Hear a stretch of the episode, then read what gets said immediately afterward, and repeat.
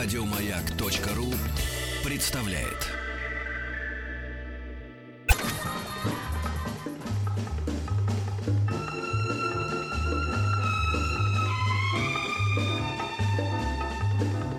Дышите глубже.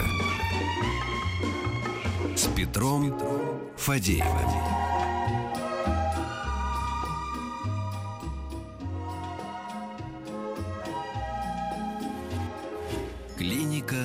Фадеева. Клиника Фадеева начинает свою работу. У нас сегодня ведет прием доктор медицинских наук, заведующий отделением микрохирургии и травмы кисти ЦИТО имени Приорова, председатель правления Российского общества кистевых хирургов Игорь Олегович Голубев. Здравствуйте, Игорь Олегович. Добрый день. Соответственно, для вас, дорогие болезные радиослушатели, сообщаю, что если у вас есть проблемы с руками, с кистью в частности, повреждения, травмы, другие заболевания, пожалуйста, срочно записываем номера для связи. Ваши вопросы вы можете направить в WhatsApp или Viber. Номер единый плюс 7 967 103 5533. Можно на смс-портал 5533, только там нужно начинать смс-ку со слова «Маяк», или в группу «Радио Маяк» ВКонтакте, в комментарии. А вот начать мне хочется вот с чего. До момента, пока сама я не заболела рукой однажды, не, не ударила ее, как выяснилось, там просто по-глупому, я никогда не задумывалась о том, сколько у нас вообще в руке всяких частей. Какая-то, оказывается, сложная история. До момента, пока тебя это первый раз, что называется, не клюнет петух жареный, ты совершенно этим моментом не интересуешься, что у тебя на самом деле сложнейший сложнейший инструмент вообще, которым ты пользуешься, на самом деле ужасающе хрупкий при этом. Ну да, это правда. Э, на самом деле кисть, это я бы так назвал, самая важная человеческая периферия, э, потому что ну, это важнейший человеческий манипулятор. Скажем, если сравнивать с ногами, ну так скажем, то ноги в основном для перемещения в пространстве, да, а руки для многих функций, не только для того, чтобы положить пищу в рот или написать письмо, но и для того, чтобы погладить э, голову ребенка, и для того, чтобы там полоскать любимого, ну и много-много далее, далее всяких важных вещей. В этом смысле руки содержат в себе огромное количество э, нервных окончаний. В частности, если рассматривать представительство в головном мозге различных частей человеческого тела, то рука занимает едва ли не половину э, представительства головного мозга. То есть, если Ого. представить себе человека, есть такие иллюстрации, как сколько, какие его части как представлены в головном мозге, то это некое маленькое тельце с огромными гигантскими руками, в которых большой палец самый большой, э, большим лицом, огромными губами, э, ну и так далее. Вот примерно так это выглядит. Совершенно по-другому мы выглядим с точки зрения нашего представительства различных частей тела в нашем мозге. И такой вид сложный. Это представительство, да, представительство Саратовской области. Так и есть, представительство большого пальца. В известной степени можно сравнить э, по вашему описанию э, руку с э, Петербургом. Вы сказали, самая важная периферия. То есть самое важное, но периферии. Ну, самое важное. Я пропустила это мимо ушей, как будто бы не услышав сейчас и продолжаю задавать вопросы именно о кисти. Ведь это говорит говорит еще о том, что, э, ну, а, как бы правильно сказать, невероятная важность еще, например, есть тактильных ощущений, которые конечно, при конечно. травмах неминуемо, мне кажется, притупляются, теряются. И вот насколько сейчас шагнуло вперед, есть ли нам чем похвастаться в современной медицине, что мы какой-нибудь методикой овладели, которая позволяет пальцы выращивать, например, назад? Ну, что на грядке пальцы вырастают, к сожалению, такого нет, Нету. ни у нас и нигде. А, э, безусловно, безусловно, медицина не стоит на месте, в том числе и в хирургии кисти. Э, которые ну, во многих странах является отдельной медицинской специальностью, в нашей стране нет. Ну, то есть я хочу сказать, что это э, в некоторых странах это субспециальность, просто чтобы было понятно, о чем идет речь. Обычно врачи получают образование в ортопедии и пластической хирургии, а потом становятся и специалистами в кисти. То есть два направления, куда приходят. В нашей стране не так, ну, многие мы отличаемся, но так или иначе Э, огромное количество различных изменений происходит, ну, не знаю, от создания, например, чувствительных перчаток, когда создается перчатка, которая при нечувствующей кисти как бы позволяет человеку как бы получить псевдочувствительность. Ух ты!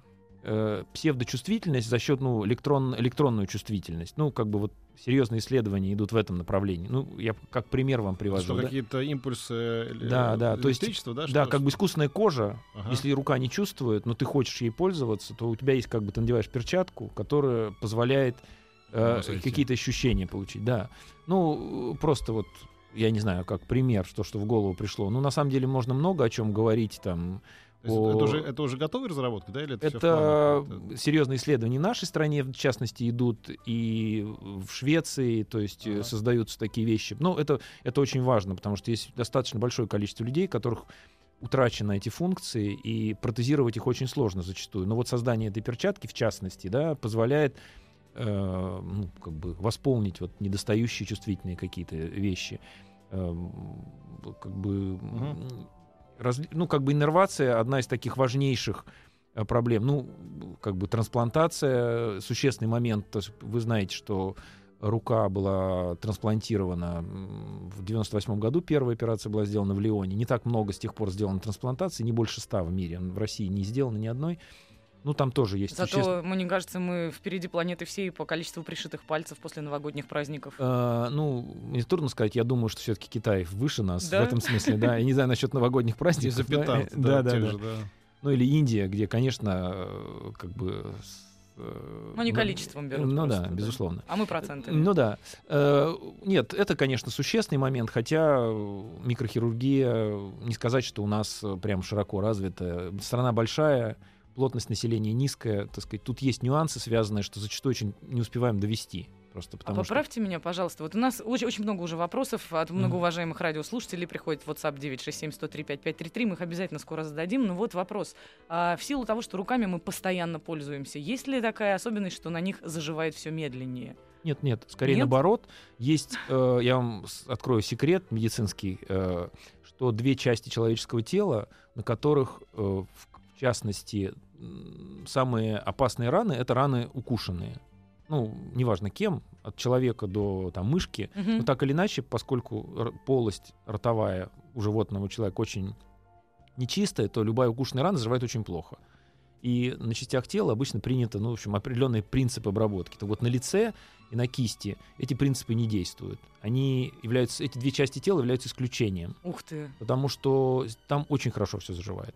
Ух ты. Именно потому, что эти части тела, ну вот, особое кровоснабжение в них, особая специфика регенерации, очень, ну, зачастую рубцы вообще малозаметны. Это лицо и кисть, две части человеческого Я тела. знаете, почему так спросила? Вот первые прям 10 вопросов, которые к нам mm-hmm. пришли, они все касались выбитых пальцев выбитых на футболе, на грядках, там, при ремонте, при драке. разных обстоятельствах, да. И практически все респонденты жалуются, что пальцы эти выбитые болят невероятно долго.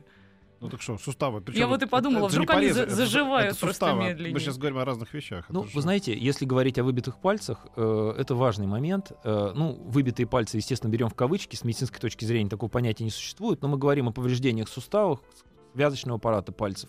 Дело в том, что э, кисть очень, э, как манипулятор, кисть универсальный человеческий манипулятор, да, который мы используем для всех функций, фактически, за, за редким исключением. Только не ходим у них, и то не все, некоторые ходят.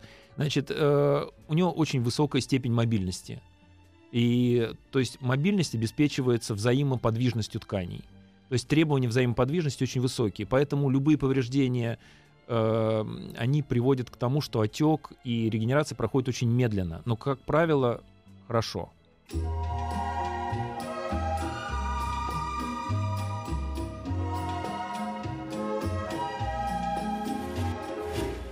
Клиника Фадеева. Итак, что же нам делать с этими самыми выбитыми пальцами, воздушные кавычки я показываю сейчас? Да, э, ну, действительно, эти, э, применительно к кисти есть такое правило негласное, что пусть лучше двигается с болью на каком-то этапе, чем не двигается. То есть, если человеку больно, как правило, ну, естественная реакция организма, что мне больно, я не буду пальчик разгибать, например, как правило. Угу лучше разгибайте пальчик. Естественно, конечно, важно показаться специалисту, но в общем я как бы для уважаемых радиослушателей хочу сказать, что пусть лучше двигается с болью. Э, это создаст, боль уйдет быстрее, и мы сохраним движение чем если мы будем обез... как бы, хранить ее в покое, получим обездвиженную руку, и потом придется операцию делать или какие-то, так сказать, более агрессивным быть. Вот приходит еще сообщение. Здравствуйте, не имеют кисти рук при езде за рулем на автомобиле, и особенно на велосипеде. Симптом какой проблемы это может быть? Сим... Не менее, па... да. не ме... онемение пальцев рук — это с высокой долей вероятности, так называемый синдром запястного или карпального канала. Это такой, ну, очень частая проблема, не знаю, мне кажется, даже все не, не, не врачи об этом знают, это сдавление срединного нерва на месте входа в кисть. Там, где кисть соединяется с предплечьем, ну, где э, так называемая пятка ладони. Представьте себе, где пятка на стопе, вот пятка ладони, там примерно находится карпальный канал. В этом месте нерв проходит в, утром, в узком канале. И, как правило, э, приходит его, происходит его сдавление от каких-то нагрузок или утолщение оболочек сухожилий, например. И вот это создает те не менее болезненные ощущения. Э, зачастую надо, понятно, поставить правильный диагноз, зачастую требуется оперативное лечение или какие-то вот ограничения по велосипеду или ну, да. работе с мышкой, например, компьютерной. Это, это бич э, компьютерного века. Вот. Об этом, кстати, очень много вопросов. Про mm-hmm. компьютерные мышки, стилосы, mm-hmm. от людей, которые работают дизайнерами, mm-hmm. или, в принципе, их работа связана вот mm-hmm. именно с какими-то мелкими манипуляциями, связанными с мелкой моторикой. Может быть, есть какие-то упражнения, которые можно посоветовать делать? Вот как мы писали, мы писали, наши ну, пальчики устали. Насчет... Мы же не просто так этим занимались, наверное. Ну да, это, это безумно как бы актуально, поскольку, ну, не знаю, половина человечества сидит сейчас э, за компьютером, просто в данную конкретную минуту. Очень важно, э, на мой взгляд, это эргономика рабочего места. То есть человек должен понимать, как правильно сидеть за компьютером. То есть, безусловно, очень важно, э, чтобы локтевые суставы были разогнуты. Неправильно не знаю, от кормления ребенка э, до читания, читания книг нельзя, чтобы локтевые суставы были согнуты долго. Вождение автомобиля, в частности. То есть желательно сидеть за рабочим местом на разогнутых локтевых суставов. Э, при этом работа с мышкой компьютерной должна быть сделана таким образом, что ваше запястье не должно висеть в воздухе. То есть кисть охватывает мышку, угу. а кистевой сустав или запястье, ну, я думаю, понятно, о чем я имею речь, она должна иметь точку опоры. Если она имеет точку опоры, то тогда мышцы расслаблены. Если она не имеет точки опоры, Локтевой сустав должен иметь опору. Именно для этого создаются столы с вырезом. Ну, вы понимаете, uh-huh, специальный uh-huh. компьютерный стол. Для того, чтобы локтевой сустав лежал на месте uh-huh. и запястье лежало на месте. То есть область возвышения мизинца. Вот это вот место, так называемый гипотенор. Он должен лежать на работе, ну, как бы на столе. Или там на специальной подушке, э, которые есть коврики для мышки со специальными Ах, вот ну, они для чего да, делаются, да, да. эти ну, подушечки. Да, да, да, вот для, для того, чего. чтобы создать опору для основания основания. И работа мышкой э, должна вот приходиться такой, в таких условиях. Это абсолютно вот, правильно. Это один из главных путей профилактики э, э тех вот сам, онемений и так далее, о чем мы говорим на правой руке, где указательный палец, если смотреть на ладонь, самая первая косточка кисти сбоку стала увеличиваться. Косточка в последнее время э, стала даже болеть. Снимок делала, ничего не показывает, учитывая, что ни, ни вывиха, ни перелома не было. Даже брать что-то указательным пальцем и, больно, и, и большим больно. Что это может быть и как вылечить? Работаю швеей. Спасибо. Э, это может быть, сложно так э, по описанию, да. конечно, mm-hmm. говорить, но это может быть, например, так, так называемая проблема бывает щелкающего пальца, когда палец сгибается не плавно, а скачкообразно. Mm-hmm. Это происходит за счет того, что сухо, на сухожилии возникает утолщение. И, грубо говоря, представьте себе, что сухожилие — это поезд, который идет в тоннель. Так вот, размер тоннеля, он постоянен, константен, да? Но сухожилие поезд вдруг, один вагон поезда стал толстым. Угу. И поезд проходит по тоннелю, и искры летят от стен тоннеля от соприкосновения с этим вагоном. Ну вот примерно та же история происходит э, в сухожилии, в, ну, как бы в сухожильном влагалище. Ну, требуется иногда или введение специальных препаратов, которые снимают отек сухожилия, уменьшают этот вагон, делают его в соответствии с размером тоннеля. Угу. Или иногда приходится оперировать. Это вот, возможно, и одна из проблем, о чем мы сейчас э, говорим с э, уважаемым радиослушателем. Угу. Скажем, может быть, проблема тоже...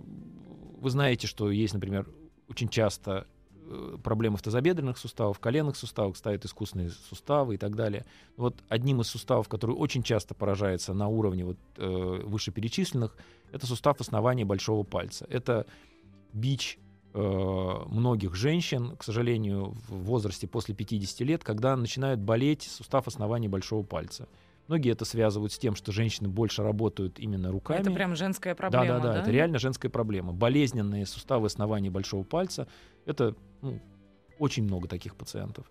То есть это вот э, утолщение в области основания большого угу. пальца, угу. в частности. Слушайте, а многие спрашивают, не вредно ли и, или полезно ли, может быть, хрустеть пальцами рук. И об этом, кстати говоря, спрашивали уже много и часто, и я все-таки не могу поверить, что это безвредная процедура. Да, вы знаете, э, это не полезно, однозначно. э, вот тот хруст, который мы испытываем, э, представьте себе сустав, это как, как, как притертая пробка, вот вставляющаяся в бутылку. То есть в суставе нет пустоты. Это две трущиеся поверхности, которые всегда соприкасаются друг с другом. Мгм. Но поскольку возможно, есть движение в этом суставе, то по краям там есть полости для того, чтобы эти части сустава могли куда-то было у них пространство. И там есть жидкость.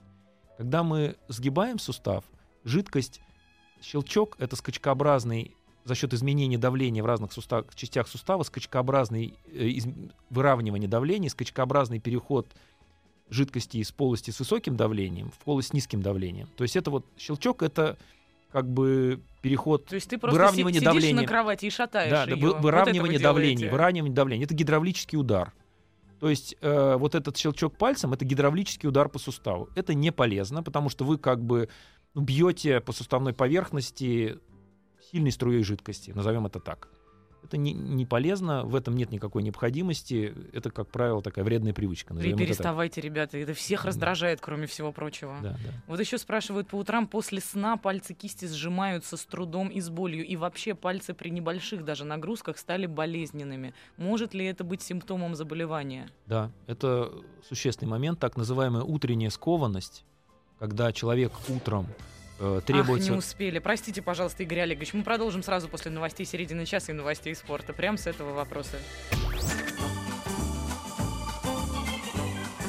Дышите глубже.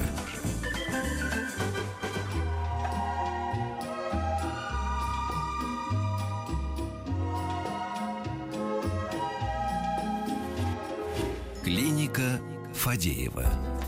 Доктор медицинских наук, заведующий отделением микрохирургии и травмы кисти ЦИТО имени Приорова, председатель правления общ- Российского общества кистевых хирургов Игорь Олегович Голубев сейчас, сегодня отвечает на ваши вопросы, которые вы присылаете в WhatsApp и Viber 967-103-5533, на смс-портал 5533, начиная со слова «Маяк», или в группу «Радио Маяк» ВКонтакте.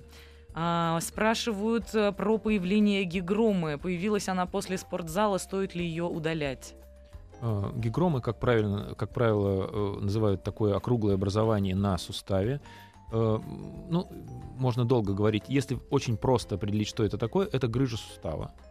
А, По статистике данная патология очень часто проходит самостоятельно. Если она не сопровождается какими-то, если диагноз установлен точно, безусловно, это очень важно, а, если она не сопровождается какими-то жалобами, болями и так далее, ничто не беспокоит, то в принципе можно не удалить. Мгм. Можно оставить, и скорее с высокой долей вероятности она пройдет. Если же она сопровождается какой-то клиникой, болезненными ощущениями, а, там, в каких-то крайних положениях, как правило, положение кисти, иногда мы это мы хирургическое лечение производится, разные есть методы, но так или иначе какой-то большой опасности в самом факте этого образования нет. Многие еще спрашивают, сейчас суммируя прям ряд вопросов, о, об, ани- об онемении. У многих э, не имеют какие-то отдельные пальцы, у кого-то не имеет тыльная сторона ладони или торец ладони, не знаю, как это назвать. А является ли это симптоматикой каких-то заболеваний? Да, как правило, э, как правило, это очень частая проблема. Немножко мы об этом говорили э, в предыдущей части нашей беседы. Как правило, это проблема э, того, что локтевой нерв сдавливается на уровне локтевого сустава. Если все мы когда-нибудь стукали с локтевым суставом и чувствовали прострелы в пальчике. О, вот да. это то самое место, где локтевой нерв а, находится близко к коже, так называемый кубитальный канал. То есть за внутренним надмыщелком плеча. Ну, это по-медицински это так называется. Там достаточно узкий канал. Когда мы долго сгибаем локоть, то в этом месте локтевой нерв, как бы перекидываясь через надмыщелок, натягивается. И, как правило, провокационным провокацией этого не менее является длительное нахождение в положении сгибания. Я говорил, что вредно работать, читать книжки, водить автомобиль. Любые действия вредно делать с согнутыми руками. Локтевые суставы должны быть в разогнутом состоянии при работе. Слышали люди, да, которые ходят в айфоны, уткнувшись с утра до вечера, вот так вот их к, Да, к да, лицу да. поднеся и согнув руки Да, и просто даже телефоном, когда человек долго разговаривает, он постоянно невозможно же с разогнутой рукой разговаривать. Используйте там. Да. А вот любопытное сообщение пришло. Для развития речи врачи советуют делать мелкомоторную работу кистями. Как работа стимулирует речь. Вот это первый раз я слышу такую историю. Да, это у детей есть такая штука. Да? Ну, Мне Да. сложно сказать, не совсем. Ну, что мелкая моторика точно развивает, не знаю, выкладывать из спичек там какие-то э, сложные архитектурные сооружения. Наверное, есть там, перебирают э, рисовые зернышки и так далее, и так далее. Это полезно, безусловно, но вот я не могу никак прокомментировать насчет речи. Мгм. А на руке костяной нарост снаружи на сгибе левой кисти. Болит только, когда долго держу руку в напряженном состоянии. Что делать? Вы Вообще знаете- вот эти вот на- наросты такие, как шишки такие, да, бывают вот у людей. Вы знаете, есть такое понятие, э, э, все мы знаем слово «босс». Знаем, что такое Да, босс, да? да. На самом деле босс — это по-французски боссу — это выступ. Мгм. Есть такое понятие карпальный босс. То есть карпальный босс на тыле кисти такая шишка. Это называется карпе боссу по-французски, по-английски карпал босс. То есть э, отсюда от слова выступ пошло слово босс. Да. Как шишка, конечно. Вот так То я есть- тебя и буду да, да. называть Вот, вот это вот шишка здесь. Ну, You're вот my здесь вот шишка, carpal например, boss. Это, это, это вот тот самый босс, то есть э, как Какое бы... полезное, бесполезное сведение про босс, да? Тебе можно блистать этим. То есть это из французского, да? Да, да, То есть э, вот этот, в частности, называется карпальный босс. Это такой диагноз прямо существует, он так называется босс с двумя «с». Это вот тот самый босс, который, так сказать, сидит в кабинете с э, Да. большой деревянной А дверью, лечится дубовой он дверью. в ситуации, если вдруг на нем нарост образовался? Ну, иногда, да, иногда требуются различные виды лечения. Надо конкретно смотреть, что из себя представляет данное образование. Это так называемые запястно-пястные суставы, бывают артрозы. Они очень часто у спортсменов развивается такой, у боксеров, у хоккеистов приходится Мгм. сталкиваться, большие нагрузки. Плюс там рядом крепятся мышцы, и они сами, ну, нагрузки мышечные приводят к образованию вот этих вот шишек. Ну, плюс есть, так сказать, изменения, обусловленные какими-то э, ну, возрастные, возрастного характера. Это уже может быть другая история. А вот история, мне кажется, такая больше про художество, но вдруг... Мне очень нравятся красивые пальцы девчонок, пишет нам слушатель. Есть ли связь между внешним видом пальцев и здоровьем человека? Конечно, конечно. Мы все э, подсознательно выбираем, нам нравятся красивые люди, потому что э, красивые, от красивые люди э, так или иначе более здоровые люди. То есть красота это, конечно, связано со здоровьем. А говорят же, что кардиологические проблемы можно тоже понять по виду и кисти, или Ну, это все Нет, нет, на кисть, про кисти можно, можно огромное количество чего узнать. Там есть э, разные симптомы, там барабанные палочки и так далее. Внешний вид ногтевых пластинок очень о многом говорит о общем состоянии здоровья человека. То есть и красивые руки э, это как бы важный момент э, внешнего вида. Ну, когда ты много видишь рук, в частности, как нам приходится в своей специальности это смотреть, то, конечно, мы можем какие-то нюансы здоровья человека, конечно, понять по, по рукам. И длинные фаланги, у кого-то музыкальные руки, то есть удлиненные пальцы, сразу можно понять, что человек, какие у него специфики его жизненных функций. Или, наоборот, бывают короткие пальцы, такие широкие ладони, связанные с какими-то физическими упражнениями. Очень часто бывает несоответствие профессии человека и внешнего вида кисти, что тоже иногда ну, разные вопросы возникают. Но вообще есть внешний вид кисти, имеет значение. А вот, кстати говоря, о разных профессиях. У нас тут некоторое количество скалолазов, оказывается, Мгм. образовалось среди слушателей, и некоторое количество бодибилдеров, которые Мгм. спрашивают о повышенной нагрузке на суставы пальцев. Насколько это вредно, когда ты даешь как такие серьезные перегрузы, в общем-то, отжимаясь на них, например.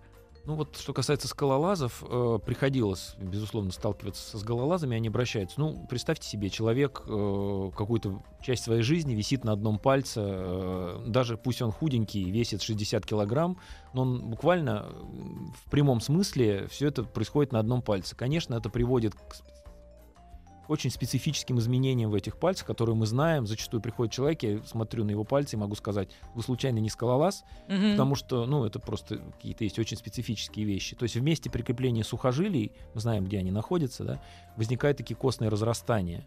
Потому что нагрузка вот чрезмерная, подчеркиваю, это абсолютно чрезмерная нагрузка для одного пальца. Она приводит к формированию таких как острых шипов вместе прикрепления сухожилий. Это вот проблема скалолазов. Ничего себе. Слушайте, а может быть для них какие-то особенные показания есть? Может быть им стоит какую-то диету особенную Знаете- соблюдать или, может быть, мазями мазаться? Знаете, я думаю, что если человек скалолаз, ну, это Да. не применительно к скалолазам, Да. то ничего не поможет уже. Да, диета, да. Тщательно... Ну, может, укрепить там вот эти связки, сухожилия. Если человек висит на одном пальце, и он, как правило, даже эти никакие шипы его не останавливают, он будет висеть до конца своих возможностей. Ну, надо уважать, так сказать, человеческие Да. такие страсти. В этом смысле они такие безопасные относительно. Очень тщательно Да. подстригал ногти. Да-да-да. Он Беспокоился, да, как это будет. Да. На этом пальце особенно. Я на нем вешу просто. Можете по- по- по- повнимательнее к нему? Что делать с утолщением на месте перелома костей кисти, спрашивают. Опасно ли это и нужно ли идти немедленно показывать? Нет, если это реальное утолщение, так называемая костная мозоль, э, на месте, где был перелом, как правило, ко- кость срастается и зачастую а, в этом месте образуется утолщение, само по себе оно не является опасным. Если точно установлено, что это вот именно костная мозоль, так называемая, она безопасна, и ничего не надо делать. Началась моя любимая игра, значит, «Поправь людей в студии». Э, Как только мы поговорили о том, что все таки вредно хрустеть пальцами, тут же 300 тысяч человек написали нам о Дональде Энгере, который щелкал пальцами одной руки и не делал это другой рукой на протяжении 60 лет. А после этого провел исследование и выяснилось, что суставы в одинаковом состоянии. Да ну ерунда. Как-то Да. прокомментируйте. Не надо, И чё мне? Просто если бы их не было 250, я бы об этом даже не сказала, Я не буду, правда. не буду спорить. Да. Я просто, знаете, э, очень важно понимать, что и почему происходит. Не на каких-то вот оснований метафизических, так сказать, людей, а важно понимать, что такое щелчок. Вот мы понимаем, что это такое. Вот. И анализируя это, мы можем Ну, оценить, вот насколько Что там, это Энгер? Вот давайте, вот я отвечаю твоим 300 тысячам дураков. Это, Здравствуйте, в детстве часто хрустел суставами. Теперь бывает очень болят пальцы и хрустнуть очень больно. Но когда все-таки сделаешь, э, становится полегче. Что это и как облегчить боль? Вот это вот тебе ответ на вопрос, да? Вот, Ну, конечно, такой важно. Энгер. Да, важно смотреть каждого конкретного человека, потому что зачастую вырывать из контекста человеческой жизни какие-то его частные проблемы зачастую неправильно, потому что оказывается, что у него есть какие-то, ну, важно понимать человека в целом, не лечить пальчик, а лечить все-таки Да. пациента, и, и тогда это бывает более правильно. И, в частности, вы задавали вопрос о похолодании одного из пальцев, да, мы Да, да, говорили. да. Это э, так называемый, есть так называемый синдром Рейно, или болезнь Рейно, это название э, по имени доктора, который ее писал, это когда э, это вегетативное состояние, когда сосуды спазмируются на каком-то участке тела и перестает течь кровь по ним, по артериям. Это достаточно, может быть опасно. Э, Как правило, это носит вегетативный характер. Вегетативная нервная система, то есть есть соматическая нервная система, когда, которая отвечает то, что мы можем контролировать мозгом, мы можем контролировать, повернуть там, головой и так далее. А вегетативное это то, что касается, мы не можем сказать не потеть или там не краснеть, или сердцу биться реже, это вне контроля нашего сознания. И вот вегетативная нервная система отвечает за эти функции. Вот она иногда вызывает спазм. Это вот э, болезнь Рейно, и тогда требуется разогревать, разминать эту руку. Мгм. Иногда дело доходит до операции. Достаточно редко, но вот холодание пальцев, отдельных частных пальцев, не вообще в общем, ну, плюс это наиболее частая причина. Бывают и другие. А вот тоже по поводу холода. Ну, не знаю, к вам ли это, к неврологу. Пять лет назад заморозил кисть, сейчас реагирует на холод и особенно на перемену погоды. Резкую. Сколько по времени это будет продолжаться? Э, Дима, 30 лет. Э, ну, отморожение — это такая характерная проблема для нашей страны в силу климата, да, Да. не везде эта проблема существует. Э, ну, это бывает часто, поражение холодом, оно реальная травма. Это травматический, э, как же, как и ожог, холод может быть травматическим объектом. Нам приходится достаточно часто сталкиваться с пациентами, у которых лишаются пальцев, стоп, и очень серьезно. Поэтому скорее всего, это поражение холодом, и, скорее всего, сложно что-то сделать. Это как бы необратимые достаточно вещи. Ух То ты. есть, ну да, как, как ожог. То есть травмы, ткани получили травму в результате холодового воздействия глубокого. С другой стороны, вам теперь синоптики не нужны. Ведь когда что-то болит на перемену погоды, это же гораздо я, лучше, я чем не хочу. Я не хочу такой ценой. Нет, я лучше посмотрю. Я себя этим прогноз, успокаиваю да. обычно. Здравствуйте, у меня травма сухожилий правой ладони, третьего, четвертого, пятого пальцев. Четвертый палец ничего не чувствует, пальцы теперь согнуты и в фалангах не сгибаются. Ну и не разгибаются спайки. Травма была в 2008 году. Вопрос, что же можно сделать, чтобы ну хотя бы частично исправить ситуацию? Константин, 33 года. Это достаточно частая проблема повреждений сухожилий сгибателей. Отсутствие чувствительности с высокой долей вероятности говорит о том, что повреждены пальцевые нервы, которые надо восстанавливать. Э, Существуют разные методы восстановления сухожилий. Э, Ну, мы этим занимаемся, в частности. И я думаю, что можно говорить, что человеку можно помочь. Э, Как бы я не хочу тут детали э, рассказывать, но так или иначе проблема решаемая. И вот из Петропавловска Александр спрашивает, когда мне было 9 лет, был перелом руки в локтевом суставе после приземления на руку в прыжке. По жизни проблем не было, сейчас мне 39, и я работаю перфоратором, шуруповертом с июня месяца. Почувствовал страшную боль в локте, как будто бы кость на излом. Опасно ли это, куда бежать? Надо идти к специалисту, ну, к травматологу-ортопеду или специалисту по, по кисти. Э, надо обследовать руку, смотреть, что там конкретно было, и принимать решение. Ну, в частности, если говорить о локтевом суставе, очень частыми проблемами является боль в области вот, косточек по краям. Боль в области косточки снаружи называется локтем теннисиста. Мгм. А боль, да, так называемый теннисный локоть, да, а боль в области с другой стороны, как бы с внутренней стороны, называется локтем гольфиста. Это совершенно не значит, что... Какие милые названия. Ну да, но это абсолютно официальное название, то есть, э, то есть так называется тен- те- tennis elbow, о, гол- golfis elbow, то есть по-английски тоже Мгм. в русском языке. То есть это очень частая проблема, которая, Нет, нет, нет, все в порядке. которая, которая связана с, с определенными анатомическими особенностями данной зоны и достаточно сложно лечится. Как основная проблема это боль. Ну, разные методы лечения есть, мы тоже этим занимаемся, в частности. Иногда дело доходит до операции. В принципе, это ну, не надо думать, что это проблема нерешаемая, скажем так. Позволю себе в последние 30 секунд перед рекл- рекламой задать дурацкий вопрос. Ну, правда, многие спрашивают, честно. Если пальцы, вот, как бы правильно сказать, крайние фаланги гнутся в противоположную сторону, это нормально? Это не является симптомом чего-нибудь? Это не является... Есть такое понятие у человека, как гипермобильность. Мгм. То есть это не патология, но это предрасполагающая к проблемам э, анатомическая особенность, скажем так. Мгм. В принципе, нет. Как правило, гипермобильность характерна для женщин. Для- Ну, на всякий для пожарный лучше пальцы все-таки не Нет, выгибать. ну, в конечно, ту не сторону, надо да? выгибать их на 90 градусов в обратную сторону, уж, так сказать, специально. Но, в принципе, это не является какой-то проблемой.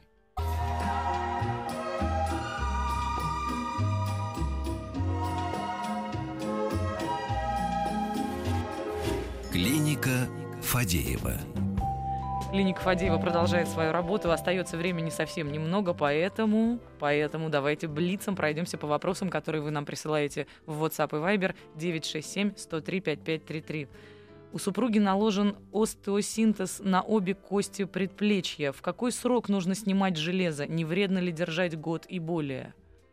Нет, не вредно. А, Есть разные точки зрения. Моя конкретная точка зрения, если нет каких-то жалоб и стоит э, правильно и ну, как бы конструкции, которые качественные, их можно вообще не снимать. Их Мгм. можно оставлять. В принципе, ну, наша точка зрения, что на верхней конечности удаление металлоконструкций, ну, не хочется говорить про все места, но, как правило, э, не является обязательной процедурой. Наши пациенты, 98% их не удаляют.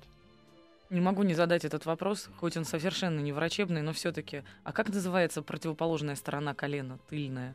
Сейчас человек задал, я вдруг поняла, что я не знаю. Под- в смысле, з- с- задней, которая. Да, да, вот который ямка. сгиб, Подколенная ямка, подколенная ямка. Вот оно что оказывается. Спасибо вам огромное. А, спрашивают еще о шишках на пальцах, на фалангах пальцев, которые появляются у некоторых с возрастом, а у некоторых без предупреждения. Генетическое ли это заболевание и что с ним нужно делать? Бабушка просто мазала траксивозином. Ну, скорее всего, если речь идет о бабушках, это проявление дегенеративного характера, то есть старческие, действительно, это узелки там гибердена, бушара, так называемые, то есть утолщение э, суставы увеличиваются в объеме, потому что хрящ снашивается, и организм увеличивает площадь контакта. Мгм. То есть он, это касается любого сустава. То есть почему утолщаются суставы с возрастом? Потому что изнашивается хрящ, нагрузка увеличивается на него, и организм пытается расширить. На лыжах мы продавливаем меньше, э, можно ходить по снегу, чем на тонких каблуках. Ну, примерно вот та же самая история. Ух ты. Э, и И, поэтому соответственно, с возникает этим даже утолщение. невозможно бороться? Нет, ну если это болезненно и требует, тогда можно какие-то, так сказать, в том числе протезы ставить искусственные. Можно говорить. Я просто объясняю, почему это происходит, почему возникает утолщение. Это следствие увеличения площади контакта биологического. Добрый день, работаю зубны- зубным техником. Где-то раз в месяц трескаются фаланги пальцев прямо до крови. Помогите, спасибо. Э, Ну, это, скорее всего, какая-то дерматологическая проблема, кожная. Я не думаю, что у нормального человека с нормальной кожей могут трескаться фаланги. Или это может быть аллергическая реакция на какие-то препараты, которые тоже существуют. Там стиральные порошки, я знаю, существуют большие проблемы, например. Перестаньте выбивать зубы просто пациенту кулаками. Для Это этого существует. Проклятия Да, до вас долетели просто, вот в чем дело. Спасибо огромное. Все поправляйтесь, кто нам звонил, кто написал, кого мы еще не озвучили даже. Спасибо. Слушайте, это, удивительно интересно. Я не ожидал, что это будет так интересно. А я тебе говорила. да, Давно тебе говорила, между прочим. Спасибо вам огромное. Спасибо. Игорь. Олегович Голубев, доктор медицинских наук, заведующий отделением микрохирургии и травмы кисти ЦИТО имени Приорова, председатель правления Российского общества кистевых хирургов, был у нас в гостях. А мы прощаемся. До завтра. Покеда. До свидания. Еще больше подкастов на радиомаяк.ру.